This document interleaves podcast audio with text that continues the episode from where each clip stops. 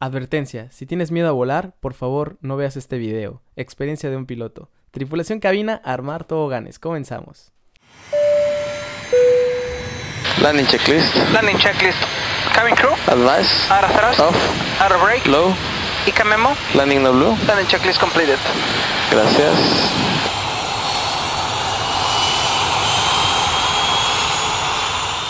¿Qué tal amigos? Nuevamente sean bienvenidos a este podcast sin escalas. Mucho gusto para los que no me conocen. Mi nombre es Eric, soy piloto aviador, actualmente trabajando en la ciudad de Shanghai, China.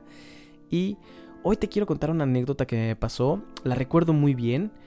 Fue en octubre del 2016. Eh, Fue una mañana muy aterradora. Yo casi no pude dormir el día anterior porque sabía que había un, eh, tenía un sentimiento de que algo no estaba bien, que algo iba a pasar eh, el siguiente día. Eh, tenía un vuelo programado, México-Acapulco. Eh, llegando al avión no había, eh, no había más que un solo reporte y ese reporte decía que no, no servía el aire acondicionado. Era un día lluvioso, no me, no me preocupaba tanto la temperatura, eran 15-16 grados. Sin embargo, lo que sí me preocupaba era que teníamos que hacer un arranque especial porque no traemos aire acondicionado. Nada grave, eh, cuando cerramos puertas hicimos el procedimiento, remolcamos, no había mayor inconveniente, pero de repente se empezó a desatar una lluvia eh, abismal y, había mucha ráfaga de viento. Estaba, eh, el avión se, eh, se se sentía que, había mu- mucho, que iba a haber mucha turbulencia. Empezamos a rodar, todo se veía absolutamente bien, excepto el radar. Nosotros en el avión tenemos un radar donde podemos detectar dónde hay humedad y dónde no, y por ahí es saber qué, qué zonas son las riesgosas y qué no. Eh, al momento de nosotros alinearnos de la pista, eh, vimos el radar, eh, el primer oficial y yo, y la verdad es que no se veía tan mal. Fue ahí que decidimos, ah, decidí, decidimos hacer la- el despegue. Al momento de despegar y subir el tren de aterrizaje empezó a haber una turbulencia increíble. Era, era una sensación eh, pues bastante, bastante peculiar. Eh, ha- hay veces que las tormentas generan mucha, mucha intensidad en el viento y, esa vez pudimos alcanzar velocidades de, eh, de 100, 120 kilómetros por hora del puro viento. Entonces yo inmediatamente había una tormenta enfrente de, nosotros y fue momento de decidir de que íbamos a, virar por la derecha, directo a Cuautla. Afortunadamente esa vez no nos autorizaron, no hubo mayor problema, pero al momento de, virar eh, empezó a haber un problema. El, el avión empezó a, sacar una alarma y decía que nuestro, un, un sistema de hidráulico estaba fallando. ¿Qué pasa aquí? Eh, el, el avión en el que vuelo hay tres sistemas hidráulicos. Los sistemas hidráulicos eh, tienen varias funciones. La función más importante es que eh, estos hidráulicos mueven las superficies de control. Nosotros, para decirle al avión, queremos virar hacia la derecha, hacia la izquierda, hacia arriba y o hacia abajo. el hidráulico nos va a ayudar a mover esas superficies de control. Entonces, no había ningún problema. El avión se puede volar con dos sistemas hidráulicos sin ningún problema. Pero yo me acordaba perfectamente que se nos, que se nos fue el hidráulico eh, verde, así, es como se llama. Y, me acordaba muy bien que, que si llegábamos a aterrizar en, Acapulco, muy probablemente no podíamos regresar a México, al menos de que hubiera un mecánico que pudiera arreglarlo. Entonces el procedimiento en ese entonces era hablar con la compañía y, decirles qué, es lo que estaba pasando con este hidráulico. Eh, afortunadamente mi primer oficial era es ahora ya un excelente capitán. Eh, él, le pedí por favor que- que tomara las, eh, los controles de las comunicaciones y yo me contactara con, con despacho, que eran eh, la, la oficina de mi antigua empresa. Y ahí fue que les pregunté, "Nes- tenemos este problema, ¿qué es, eh, qué es lo que ustedes sugieren? No- en Acapulco nosotros no podríamos regresar a México. Y me dijeron, no, pues definitivamente te vas a tener que, que regresar a, a México. Ok, al momento de que de que me dijeron eso, pues me sentí más tranquilo porque ya no tenía que, que, lidiar con, con todo lo que conlleva irte a Acapulco, simplemente era regresar a, la Ciudad de México. Al momento de, de hablar, de, de regresar con, con mi primer oficial, eh, le, dije, le comenté la situación y ya fue que él que me dio los controles. Ahora le pedí a él que solicitara regresar al aeropuerto de la Ciudad de México por el, el problema del sistema hidráulico. Y fue ese momento, no sé qué pasó, el sistema con el sistema hidráulico que, que pude empezar a, a sentir que algo no iba, y no- algo se veía venir mal. Y fue cuando empezamos a decirle a, a- a Centro México que nos regresara a México, como siempre hay mucho tráfico, y nos mandaron a, a virar por la derecha, directo a, México, y ya después de ahí hacer una aproximación. Pero justamente en ese momento se escucha un ¡pam! Un sonido fuerte. Eh, y al parecer estábamos teniendo problemas con el motor izquierdo. Que, que ese día de verdad que no tuve buena suerte. Y fue ahí cuando decidí regresar inmediatamente. Eh, fue cuando empezamos a declarar una emergencia. Ya, ya teníamos la emergencia. Eh, teníamos el paro de motor y el otro motor seguía bien. No tenía ningún problema, pero pues ya era, era una situación complicada. Eh, no se preocupen si alguna vez pasa que les, falla el motor en un avión. eh, pueden volar con el otro motor sin ningún problema. Pero obviamente ya es una cuestión de que pues tienes que, asegurarte de regresar a, aterrizar en un aeropuerto. Tienes que regresarte a, aterrizar en un aeropuerto porque si te falla el otro avión, el perdón, el otro motor, obviamente pues ya va a ser un- una situación de mucho riesgo. Y al momento de regresar, Dios mío, vi todo el. eh, vi, vi todo el radar y en el radar se veía muy pocos espacios. Eh, traté de ver si podía aterrizar en otro lado, pero mm, la, la verdad es que en ese momento estaba muy conflictivo todo. Eh, Toluca, me acuerdo que ese día había pronosticado neblina.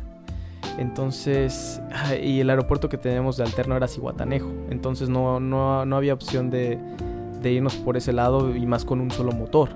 Entonces fue ahí que decidí regresar a la, a la Ciudad de México con sus fuertes vientos, eh, con, un nudo en la garganta. Es, te lo puedo decir ahorita y te lo digo con, con tranquilidad, pero en ese momento tienes todo ese estrés dentro de la cabina, tienes eh, todas esas ideas que te van llegando y que tienes que estar tú consciente de lo que vas a hacer. Le tuve que hablar a la, a la sobrecargo, la sobrecargo no me entendía que bien qué estaba pasando. Eh, yo le dije que, que se preparara para aterrizar porque nos había fallado un motor. Se empezó a sentir nervio eh, se, se empezó a sentir nervioso. Le dije que no pasaba nada. Nada más que simplemente preparara la cabina. eh, y que yo me ponía en contacto con los pasajeros. Di el anuncio a los pasajeros al momento de agarrar el, digamos, el micrófono. Le, llamamos PA.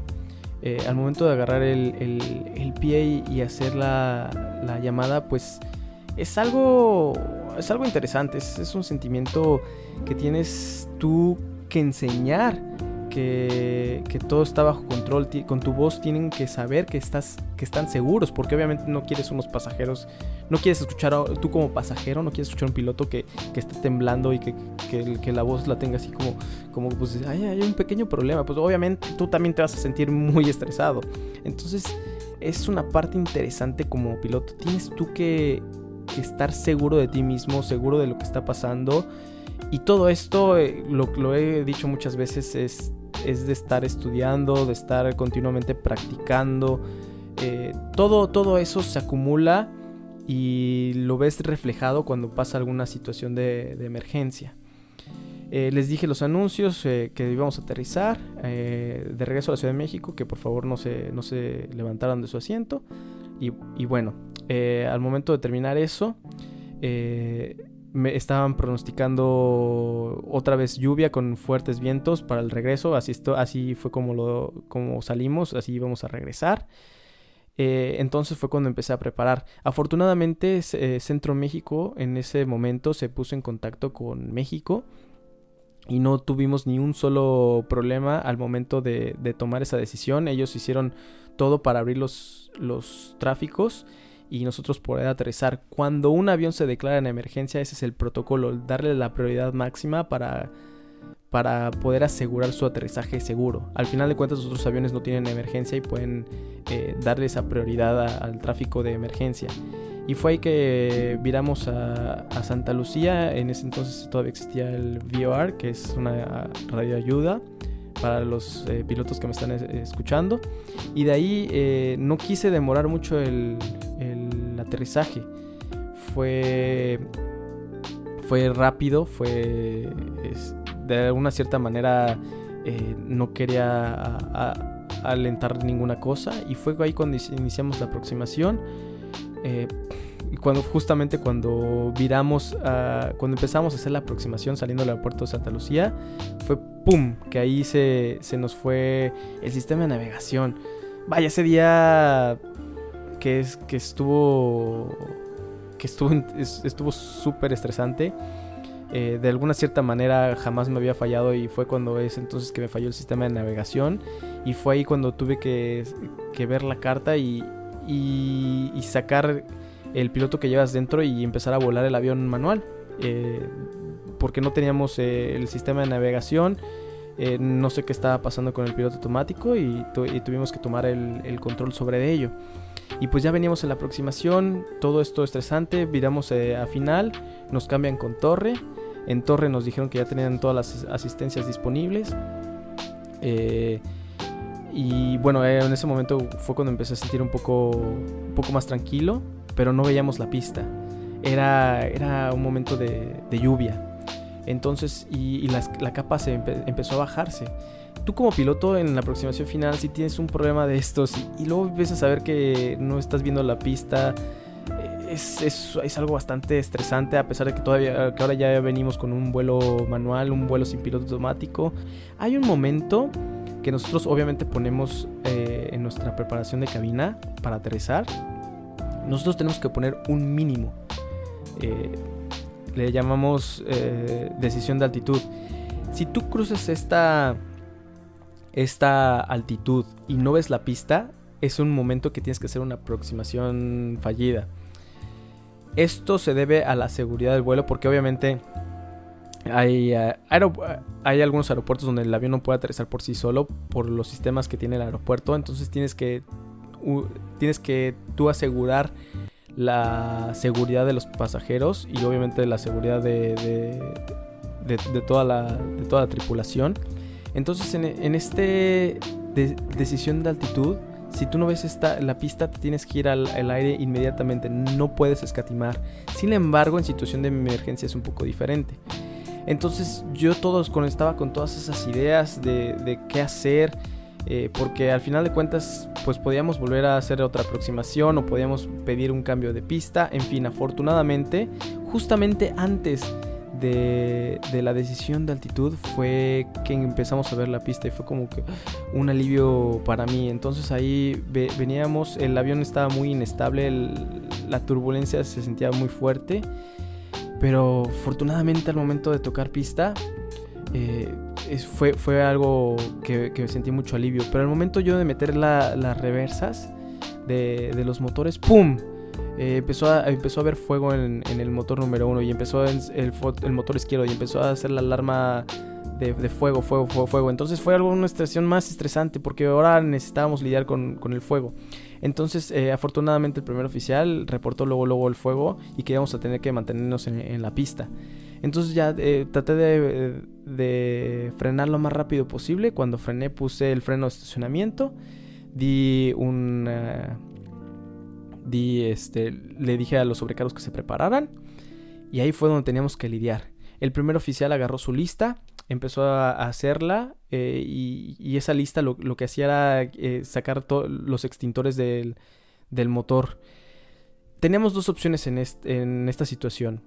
Eh, iba a poner los extintores el avión y si se apagaba el fuego, pues ya era un fuego controlado. Pero si no se llegaba a apagar, necesitábamos evacuar. Eh, y no es nada fácil el decidir eh, que la gente evacúe un avión. Eh, pero este, este es, es como una nota mental que esto pasa en cuestión de segundos, en cuestión de 2-3 segundos tienes que tomar este tipo de, de decisiones que obviamente nos entrenan para ello, pero pero vaya, es muy estresante ya cuando estás tú ahí. O sea, cuando estás en el libro, pues lo estás estudiando y te dicen qué hacer en, cada situación. Pero ya cuando estás tú viviendo eso, es algo súper estresante. Y pues para variar, y en ese día que me levanté con el pie izquierdo, eh, no se apagó el fuego. Entonces fue decir iniciar evacuación. No quedó de otra. Era, era algo que era eminente, no podía eh, decir algo más. Eh, el protocolo de evacuación, pues primero el primer oficial tiene que salir y tiene que guiar a los pasajeros a una zona segura fuera del, avión. Ahora, por ejemplo, en esta situación, eh, el, el, motor que nos está, el motor donde había fuego era el motor izquierdo. Entonces toda la gente se tenía que mover del lado derecho. Y bueno, cuando tomé esa decisión de evacuar a la gente, fue ahí que pararon el simulador, me voltearon a ver los dos instructores, me, eh, agarró uno la mano y me dijo, felicidades capitán, ah, ahora usted puede volar en el lado izquierdo. Y esta anécdota que estoy contando fue mi examen para ascender. Eh, toda esta experiencia que te estoy tratando de contar, espero que te haya podido transmitir todo el estrés que se siente eh, el estar dentro de un simulador. Y todo esto son las experiencias que nos llevamos como, pilotos, los exámenes que tenemos que hacer para, ascender o para simplemente los exámenes que hacemos cada seis meses, cada año que se llama exámenes periódicos. Estas experiencias de, dentro de los simuladores eh, se los juro, amigos, se siente muy real. A pesar yo de que sé que estoy adentro, que estoy eh, en una cabina, que estamos en un simulador donde tiene movimiento real del avión, todos los sistemas son tal cual en, la cabina real. A pesar de que sabemos que es un simulador, la verdad es que no lo tomamos como tal, lo tomamos como algo muy serio. Y el estrés que, genera dentro de, de esa cabina está muy cañón. Porque en ese momento no piensas que, estás en un simulador. Simplemente, sencillamente estás pensando que es eh, la vida real y es así como nos, entrenan. Y es algo, es algo muy estresante, pero a la vez que cada vez que lo haces creo que es una manera de satisfacción personal, de decir que, que, te, que te vas formando más como piloto, vas empezando teniendo más experiencias. Y, es por eso que la aviación es tan segura. Nosotros nos... nos tal vez esto, este escenario es muy exagerado, pero es así como nosotros aprendemos a, manejar la situación en, emergencia. En la vida real nunca me ha tocado algo así tan exagerado. Realmente son cosas mínimas las, las que hemos tenido que lidiar. Pero tengan muy seguro que, que los pilotos estamos muy bien entrenados para esto. Las empresas tienen que estar pagando muchísimo por estos entrenamientos que son obligatorios para todos los pilotos y que si no lo llegas a pasar, eh, muy probablemente te lleguen a parar. Te, van a dar, obviamente te, van a dar un segundo chance, pero después de ese, quién sabe, tal vez puedas perder eh, tu trabajo. Y es lo, lo, estresante de, estar, de ser piloto y, también la, presión. Yo digo que es una presión buena el que tengas que seguir estando preparándote y preparándote y preparándote cada seis meses para, para que en estas situaciones eh, puedas tú resolverlas de una manera efectiva. Y el avión, eh, hay muchas actualizaciones. Cada seis meses van habiendo, más bien cada mes va habiendo una actualización diferente en, el, en los sistemas. Va habiendo siempre diferencias en los manuales, va habiendo diferencias eh, en básicamente en, en, todo. En todo. Tienes que estar continuamente estudiando. Y bueno, espero que te haya gustado esta, esta experiencia que tuve. La verdad que la recuerdo con muchísimo cariño. Ha sido uno de los momentos más felices de mi vida cuando me dijeron que había probado. Y ha sido de las experiencias, una de las experiencias más padres que he vivido en toda mi vida. Esa satisfacción de, de que te digan que ya ascendiste y que que ya vas a poder eh, portar la cuarta barra Creo que ha sido una de las satisfacciones, sobre todo personales en la vida. Siempre, desde chiquito, siempre quise ser capitán. Creo que el 99.9% de los pilotos siempre soñamos con ser capitanes. Eh, y, pero obviamente tienes que pasar un proceso antes de serlo. También es padrísimo disfrutarlo. Pero bueno, este, este examen creo que fue un, un gran ejemplo de, de cómo nos entrenan. Y bueno, con esto terminamos el capítulo de hoy. Espero que te haya gustado. Por favor, déjame tus comentarios. Eh, ¿Qué fue lo que sentiste? Que tal vez en tu punto de vista pude haber hecho algo diferente.